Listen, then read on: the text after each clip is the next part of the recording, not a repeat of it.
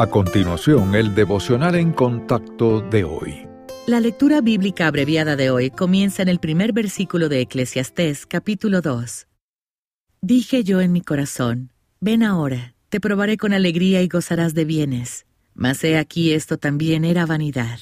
A la risa dije, enloqueces, y al placer, ¿de qué sirve esto? Engrandecí mis obras, edifiqué para mí casas, planté para mí viñas, me hice huertos y jardines y planté en ellos árboles de todo fruto. Me amontoné también plata y oro y tesoros preciados de reyes y de provincias, y fui engrandecido y aumentado más que todos los que fueron antes de mí en Jerusalén. A más de esto, conservé conmigo mi sabiduría. No negué a mis ojos ninguna cosa que desearan, ni aparté mi corazón de placer alguno porque mi corazón gozó de todo mi trabajo. Y esta fue mi parte de toda mi faena. Miré yo luego todas las obras que habían hecho mis manos, y el trabajo que tomé para hacerlas. Y he aquí, todo era vanidad y aflicción de espíritu, y sin provecho debajo del sol. Después volví yo a mirar para ver la sabiduría y los desvaríos y la necedad. Porque, ¿qué podrá hacer el hombre que venga después del rey? Nada, sino lo que ya ha sido hecho. Y he visto que la sabiduría sobrepasa la necedad como la luz a las tinieblas. El sabio tiene sus ojos en su cabeza, mas el necio anda en tinieblas. Pero también entendí yo que en un mismo suceso acontecerá al uno como al otro.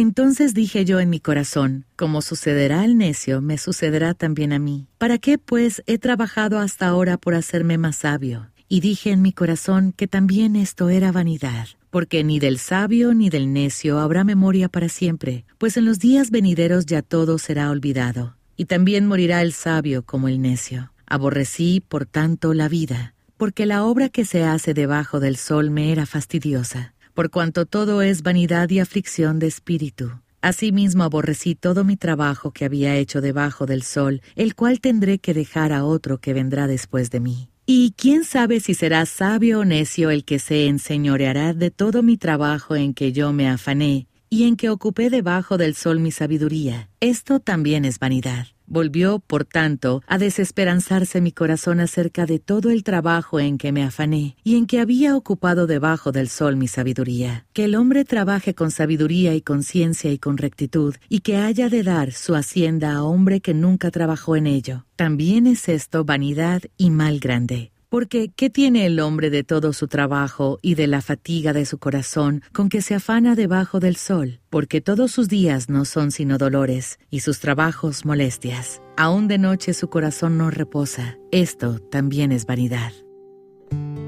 Tradicionalmente se considera al rey Salomón como el autor de Eclesiastés. Según la Biblia, fue el hombre más sabio que haya existido y tuvo una riqueza inimaginable. Además fue bendecido con el privilegio de construir el templo de Dios, así que podríamos suponer que hubiera estado satisfecho. En la búsqueda de esa satisfacción profunda, Salomón exploró todo tipo de cosas. Eclesiastés nos dice que se entregó a los placeres del mundo, incluso incursionando en actividades que sabía que eran una locura. Pero la satisfacción que Salomón buscaba lo eludía, así que intentó otra vía. Emprendió grandes proyectos como la construcción de casas, jardines y parques y un extenso proyecto de irrigación. Pero al final llegó a la conclusión de que todo carecía de significado. La historia nos resulta familiar, ¿verdad? Nuestra cultura persigue el placer y no acepta límites a sus pasiones. Salomón tenía la sabiduría y los recursos necesarios para lograr lo que quisiera hacer. Sin embargo, los objetivos que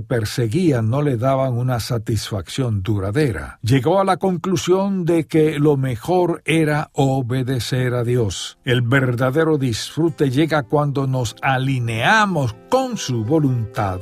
Cualquier otro camino no tiene sentido.